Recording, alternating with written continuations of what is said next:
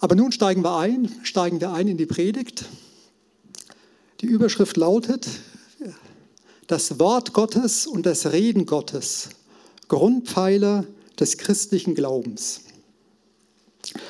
Und wir schauen direkt dann den Predigtext an, der steht in Matthäus 4.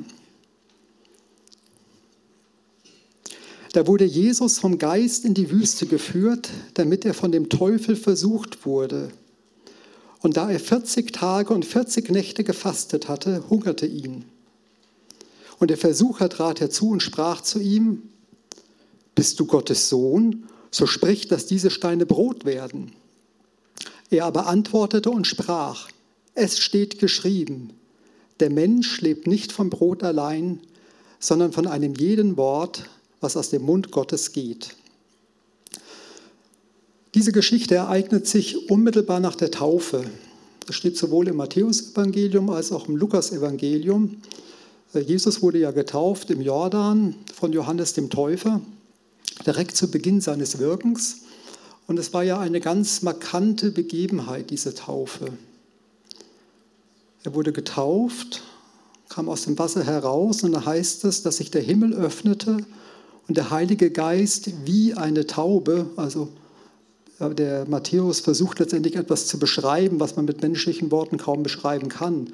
Der Heilige Geist kam wie eine Taube auf Jesus herab und der Himmel öffnete sich und eine Stimme sprach, dies ist mein lieber Sohn, an dem ich wohlgefallen habe, den sollt ihr hören.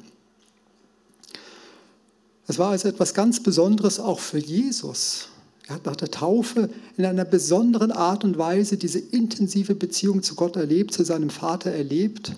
Und das ist wohl die einzige Stelle auch in der Bibel, wo sich Gott in seiner Dreifaltigkeit, in seiner Dreieinigkeit in einem Augenblick offenbart. Jesus Christus ist da, der Heilige Geist kommt auf ihn herab und die Stimme des Vaters ist zu hören. Das gibt es wohl an keiner Stelle sonst nochmal in der Bibel.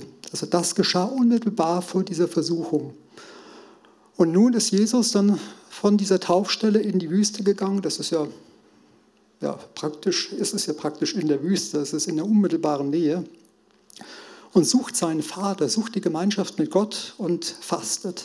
Möchte sich also voll und ganz eben auf die Gemeinschaft mit Gott fokussieren, fastet 40 Tage, nimmt keine Nahrung zu sich und als er von diesem unbändigen Hunger dann, ja, als der ihn überkommt, da heißt es dann, bist du Gottes Sohn, so sprich. Jesus hat doch gerade die Taufe vor Augen, hat doch die Stimme seines Vaters in dem Ohr, wo, wo es hieß, dies, du bist mein geliebter Sohn. Und was macht der Versucher? Er sagt, bist du Gottes Sohn? Also es wiederholt sich eigentlich an dieser Stelle die Geschichte, die wir aus der Schöpfungsgeschichte kennen. Gott macht eine Zusage und der Versucher versucht letztendlich direkt Gottes Zusage, Gottes Güte in Frage zu stellen. Gott meint es nicht gut mit dir. Damals im Paradies war es ja so gewesen. Ne? Wenn du von dem Baum der Erkenntnis isst, wirst du nicht sterben, sondern du wirst sein wie Gott. Du wirst zwischen Gut und Böse unterscheiden können. Sei unabhängig von Gott. Er meint es nicht gut mit dir und sähe Zweifel. genauso auch bei Jesus. Bist du Gottes Sohn? Stell es unter Beweis. Du bist am Verhungern.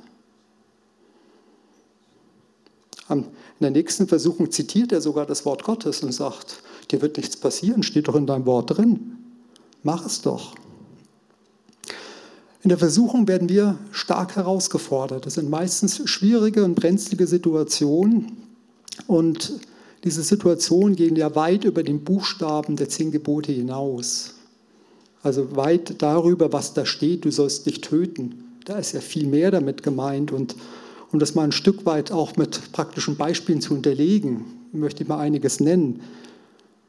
Wie ist das denn, wenn du von deinem Arbeitgeber unfair behandelt wirst? Hast unheimlich viele Überstunden gemacht, dir wurde eine Beförderung versprochen. Ja, jetzt bleibt die Beförderung aus. Überstunden werden vielleicht mit Verweis auf den Tarifvertrag einfach gestrichen. Konntest deinen Urlaub nicht nehmen, weil eben so viel Arbeit war, weil Projekte anstanden, du warst gewissenhaft. Und der Urlaub wird einfach gestrichen. Am 30.03. oder 30.04., je nachdem, welchem Tarifvertrag man ist, ja, wird dir gestrichen. Wie reagierst du denn drauf? Holst du dir das wieder? Beginnst mit Gleitzeitbetrug? Lässt das eine oder andere Werkzeug mitgehen? Oder gibt es Geschäftsgeheimnisse weiter und lässt sich dafür fürstlich von Wettbewerbern einladen? Wie reagieren wir? Oder in der Partnerschaft, was ist, wenn ein Partner ja, ständig auch Streit beginnt, unheimlich viel Unfrieden zu Hause ist, sich dir körperlich entzieht? Was machst du dann, wenn du auf Dienstreise bist und es ergibt sich eine Gelegenheit? Bleibst du dem Eheversprechen treu? Also in der Versuchung werden wir stark herausgefordert und es ist, es ist ja so, wenn wir in Sünde fallen, wir machen ja uns kaputt. Was ist, wenn der, Arbeits-, äh, der Gleitzeitbetrug ans Licht kommt? Ja, ich verliere meinen Arbeitsplatz. Dann entstehen doch Existenzängste. Was ist, wenn ich, ja, wenn ich wirklich nicht treu bin? Ich durchleide dann eine Scheidung. Also die Not ist danach oft noch viel, viel größer und davor möchte Gott uns bewahren. Und es hilft ja wenig, wenn das Fehlverhalten anderer diese Not zwar bei uns her hervorruft, aber es rechtfertigt ja nicht dann unser Handeln, sondern das Handeln macht uns letztendlich kaputt. Und das möchte eben Gott nicht. Und er möchte uns davor bewahren. Und Jesus verweist eben auch an dieser Stelle immer wieder, mit, immer wieder auf sein Wort, als er herausgefordert wurde. Er sagt nicht seine eigenen Worte, sondern zitiert dann aus 5. Mose 6 bis 8 und sagt immer wieder, es steht geschrieben. Er verweist auf sein Wort. Und so müssen wir das auch machen, in der Bibel wirklich nachlesen, uns damit auseinandersetzen. Da kann uns das Halt und Hilfe geben, eben auch in schwierigen Situationen. Und ich möchte euch ein Beispiel von mir persönlich nennen. Das ist jetzt mittlerweile 30 Jahre her. Ja, ähm, ja da lasse ich jetzt, sage ich nichts dazu. Also direkt nach dem Abitur habe ich eine Bankausbildung gemacht und ähm, nach der Bankausbildung hatte ich die Möglichkeit, ein wirklich sehr attraktives Angebot in Luxemburg anzunehmen. Es hätte sich gehaltlich wirklich rentiert. Also erstmal, ich hätte deutlich mehr verdient. In Luxemburg sind die Abgaben deutlich geringer, also finanziell wäre das eben sehr gut gewesen. Und ich habe mich damit auseinandergesetzt und überlegt, soll ich das machen, soll ich das nicht machen, habe auch darüber gebetet. Und dann habe ich eine Geschichte im Alten Testament gelesen von Lot und Abraham. Und zwar Lot und Abraham, die hatten beide sehr, sehr große Schafherden in Israel. Ja, das war also da am, am Jordan. Und es gab immer wieder Streit zwischen den Hirten von Abraham und von Lot, denn ja, wenn die Schafherden zu groß sind, naja, dann reicht halt das Weideland nicht aus. Und da gibt es natürlich Ärger zwischeneinander. Und das wollte Abraham nicht und sagte dann, pass auf, Lot, wenn du nach Norden gehst, gehe ich nach Süden, wenn du nach Westen gehst, gehe ich nach Osten. Wo möchtest du hingehen? Ich möchte einfach keinen Streit haben. Ja, was macht der Lot? Der Lot guckt sich das Land an und sagt, okay, da unten im Jordantal, da gibt es die meisten saftigen äh, äh, Weiden, da kann ich noch mehr Schafe bekommen. Da geht es mir noch besser. Und er wusste aber auch, da war nämlich Sodom gewesen, heißt es in einem Vers dann, die Menschen in Sodom waren in den Augen Gottes böse. Also das war wirklich ein absolut unmoralisches Volk gewesen. Wir sprechen ja auch von Sodom und Gomorra. Das hat den Lot aber nicht abgehalten. Das Geld hat er über alles gestellt. Und als ich das gelesen habe, sagte ich mir, nee, also ich möchte nicht, dass in meinem Leben Geld das alles bestimmende Thema ist, dass ich daraus über meine Entscheidungen ableite. Und ich hatte auch nicht immer ein gesundes Verhältnis zu, zu Geld gehabt. Nochmal, das heißt natürlich nicht, es ist absolut in Ordnung, wenn man eine, Stelle, eine andere Stelle annehmen kann, um mehr Geld zu verdienen. Das passt auf jeden Fall. Ja, das ist absolut in Ordnung. Aber in meiner persönlichen Situation war das richtig gewesen, habe ich auf das Wort Gottes da gehört, eben nicht alleine um des Geldes willen eine Entscheidung zu treffen. Und so wünsche ich mir, dass ihr das Wort Gottes euch anschaut. Deswegen habe ich extra hier eine große Bibel mitgebracht hier. Schaut in das Wort Gottes rein. Was heißt, was heißt es für mich persönlich, dass es handlungsweisend wird? Und wenn wir jetzt schon beim Geld sind, Geld kann wirklich auch ein Problem sein. Für manche oder Geld kann einerseits ein wunderbarer Diener sein. Ich kann mit Geld meiner Familie was Gutes tun, ich kann Freunden was Gutes tun, ich kann Armen helfen, ich kann dazu beitragen, dass Reich Gottes gebaut wird. Aber Jesus warnt auch davor, Geld kann auch ein Götze sein, kann ein Mammon sein. Und ein Götze verlangt Opfer. Jetzt sagt vielleicht der eine oder andere, naja, was soll das denn? Wie, wie soll Geld, wie soll Mammon denn Opfer fordern? Schaut euch Beziehungen an. Manche opfern ihre Ehe wegen des Mammons.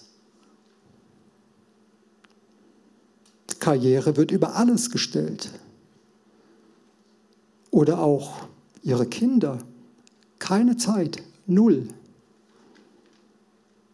Und so kann man jetzt noch, mehr, noch weitere Dinge ausführen. Ne? Da geht es jetzt ja nicht nur um Beziehungen, auch dass für Geld krumme Dinge gemacht werden. Und dann merken wir plötzlich, ja, das Geld beherrscht mich ja tatsächlich.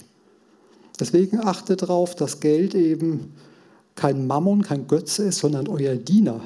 Ihr steht darüber und das Geld muss euch dienen. So muss es sein. Und wenn ihr da Probleme habt, gibt es einige Anweisungen oder Hinweise in der Bibel.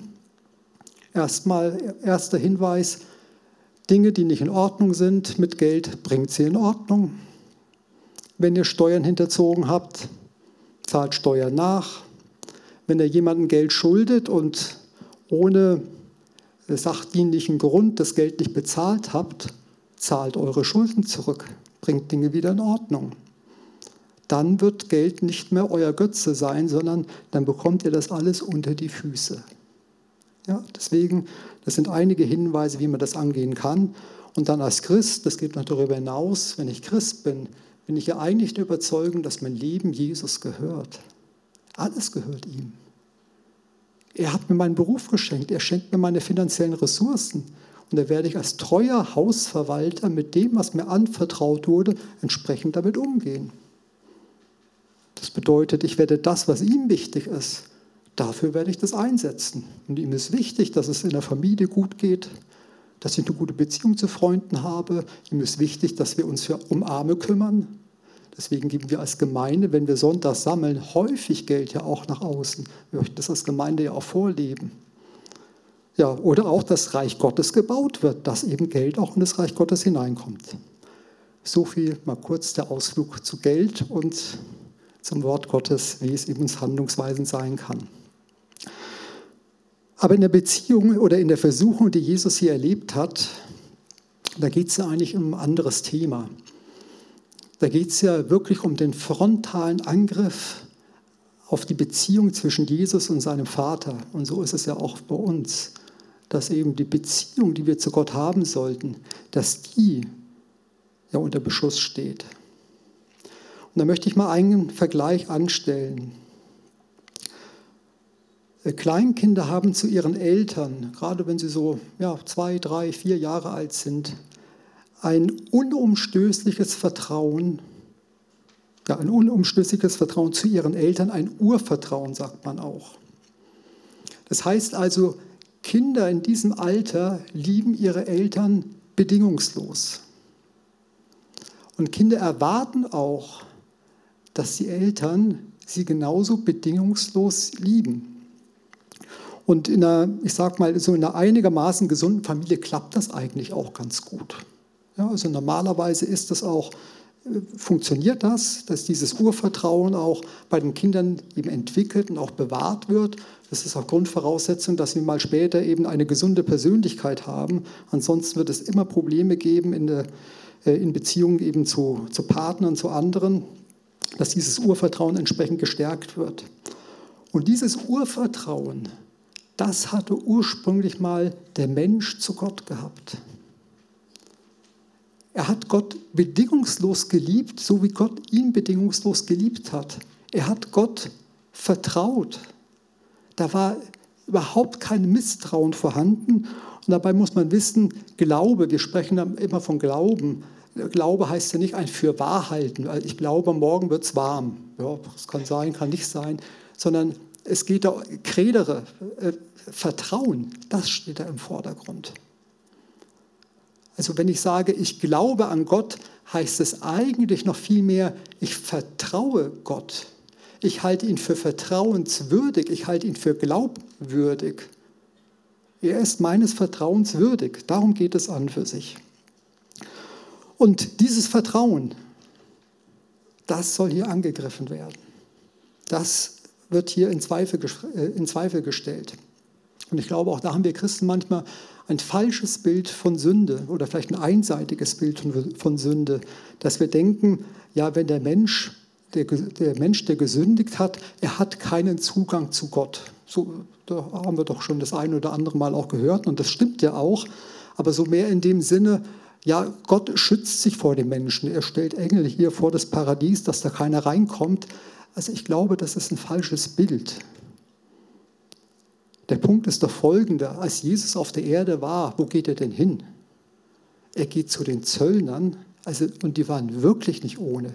Die Zöllner hatten echt was auf Kerbholz. Die haben ihr eigenes Volk ver verkauft, kann man sagen. Ja? Aber zu denen geht er. Er geht zu den Sündern hin. Er hat doch keine Berührungsängste zu Sündern. Er geht zu den Prostituierten hin, zu den Ausgestoßenen in der Gesellschaft und möchte sie gewinnen und möchte, dass sie das Vertrauen zu Gott wiedergewinnen. Das Problem ist, wir als Menschen sind so von der Sünde verstrickt, dass wir Gott gar nicht glauben können. Das Kind glaubt an Gott. So wie das Kind letztendlich Vertrauen zu den Eltern hat, haben oft kleine Kinder ein Vertrauen zu Gott, ein natürliches Vertrauen zu Gott. Und ähm, ich weiß nicht, vielleicht könnt ihr euch entsinnen, äh, Eva oder Jakob, einer von euch beiden, hat das mal vor einiger Zeit erzählt, wie der Erich eben auch wirklich eine Begegnung mit Gott hatte. Und wir Erwachsenen lächeln da vielleicht drüber und sagen, ach na ja, da hat er vielleicht ein bisschen viel Fantasie. Äh, ich wusste nicht mehr, ob es unser Konstantin war oder der Julian, aber ich meine, es war der Konstantin gewesen, der war auch so sechs Jahre alt, hatte der auch so ein Erlebnis gehabt. Unten am Guldenbach war das gewesen in Langelohnsheim eine Gottesbegegnung. Und jetzt schauen wir mal wieder ins, ins Wort Gottes hinein, was da steht. Jesus sagt, wir sollen wie die Kinder werden. Wir sollen das, den Glauben entwickeln, den Kinder eigentlich zu ihren Eltern haben, aber auch zu Gott haben. Genauso heißt es ja auch in der Bibel, das menschliche Herz ist böse von Jugend auf, nicht von Kindheit auf, von Jugend auf. Und es ist ja so, diesen Glauben, das muss man ja mal ganz nüchtern sehen, ja, wenn wir 13, 14, 15, 16 sind, da beginnt dann langsam der Zweifel. Gibt es Gott wirklich? Ist Gott gut? Ist er nicht vielmehr eine Spaßbremse, der hier Grenzen aufzeigt und ich kann mein Leben nicht mehr richtig leben?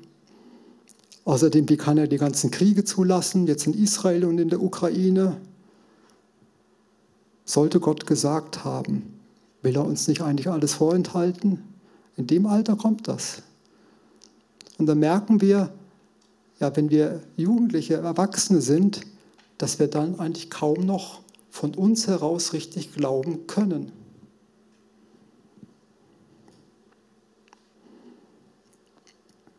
Was machen wir da? Das ist ein Dilemma. Oft machen wir machen da auch in der Predigt häufig mal einen Aufruf und sagen, Mensch, entscheide dich für Gott. Aber eigentlich so richtig entscheiden, jetzt könnte ich sagen, ja, glaub doch an Gott, bitte steht doch da drin. Ja, aber wenn einer nicht glauben kann. Glaube ist ein Geschenk. Uns wird Glauben geschenkt und das sehen wir an verschiedenen Stellen auch in der Bibel. Die eine Stelle habe ich, glaube ich, noch dabei, Matthäus 16, die lesen wir jetzt gerade mal vor. Matthäus 16, Vers 13. Da kam Jesus in die Gegend von Caesarea Philippi und fragte seine Jünger und sprach, wer sagen die Leute, dass der Menschensohn sei? Sie sprachen, einige, du seist Johannes der Täufer, andere, du seist Elia, wieder andere, du seist Jeremia oder einer der Propheten. Er sprach zu ihnen, was sagt denn ihr, dass ich sei? Da antwortete Simon Petrus und sprach, du bist der Christus, des lebendigen Sohn Gottes.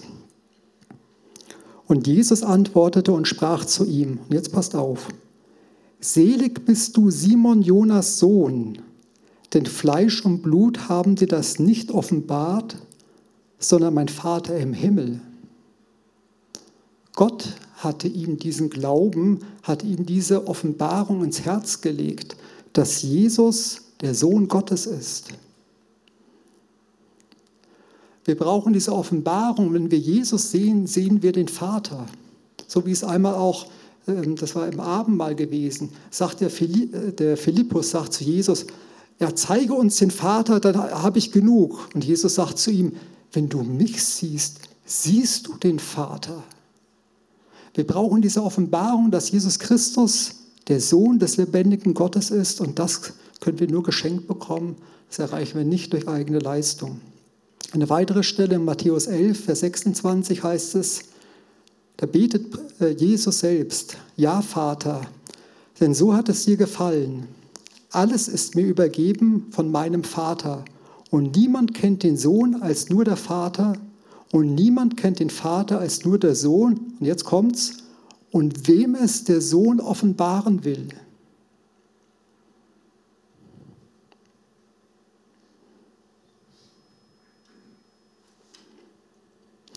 Wir brauchen diese Offenbarung. Wir brauchen diese Begegnung mit Jesus Christus. Das ist elementar. Aber was machen wir denn, wenn der Glaube ein Geschenk ist? Oder ich würde es nochmal so erläutern, was sagt Luther? Wird es auch nochmal deutlich. Gott rechtfertigt den Sünder um Christi willen, indem er im Sünder Glauben schafft. Gott schafft den Glauben im Sünder um Jesu Christi willen und deshalb wird er gerechtfertigt. Ja, was machen wir jetzt? Wenn wir keinen Glauben haben, können wir denn gar nichts machen? Ich denke schon. Ich denke schon, dass wir etwas machen können, denn wir sehen ja auch, der verlorene Sohn er ging ja zum Vaterhaus zurück. Er hat zumindest mal die Nähe gesucht. Er wusste nicht, ob er angenommen wird von seinem Vater. Er wusste nicht, ob das eine Begegnung werden wird. Und trotzdem, der Vater hat ihn ja dann in die Arme geschlossen, hat sich nicht davon abhalten lassen, dass er nach Schweinestall und alles roch. Gott hat keine Angst vor Sündern, denkt, dass er damit schmutzig wird. Also den Gedanken können wir wirklich mal ablegen. Der kommt damit wirklich zurecht. Also der verlorene Sohn hat die Nähe des Vaters gesucht. Jakobus sagt, naht euch Gott, so naht er sich euch. In der Bergpredigt heißt es, suchet, so werdet ihr finden. Und ich möchte es mal mit einem Bild deutlich machen. Das, das ist das nächste jetzt. Ich gucke gerade mal, wie groß das hier ist. Ja. Betrachten wir mal dieses Bild hier. So, da sieht man ja eine Pforte, wenn man ein bisschen genauer hinschaut, sieht man, aha, da rechts ist so ein Kasten, das könnte so ein, könnte ein Kasten mit Bekanntmachungen sein und ja, von der, von der Größe des Gebäudes her könnte es sein, dass es eine Kirche ist. Ja, und wenn man doch ein bisschen genauer hinschaut, sieht man, okay, da ist eine Tür offen. Und wenn man jetzt hier verweilt, kann man natürlich vorübergehen und sagen, ja, ist schön, ist eine Kirche, ist ein sakrales Gebäude, ich habe gewisse religiöse Gefühle, aber eine Begegnung mit Gott habe ich nicht. Wenn ich aber verweile, näher trete und das näher betrachte, und dann schauen wir uns mal das nächste Foto an, das ist jetzt etwas größer. Und ich weiß nicht, ob ihr es erkennt. Jetzt bräuchte ich wahrscheinlich eigentlich den Pointer. Also zu einem sehen wir schon mal, die Tür ist ja offen. Es sind zwei Türen. Man kann eintreten. Und ganz im Hintergrund, so ganz schemenhaft, ist Jesus Christus abgebildet. Wenn ich Gott suche, kann ich eine Begegnung mit Jesus Christus haben. Er schenkt es auch und deswegen habe ich hier auch diesen Gebetshocker mitgebracht. Sucht Gott. Ihr müsst ihn suchen, dann lässt er sich finden. Das hat er verheißen.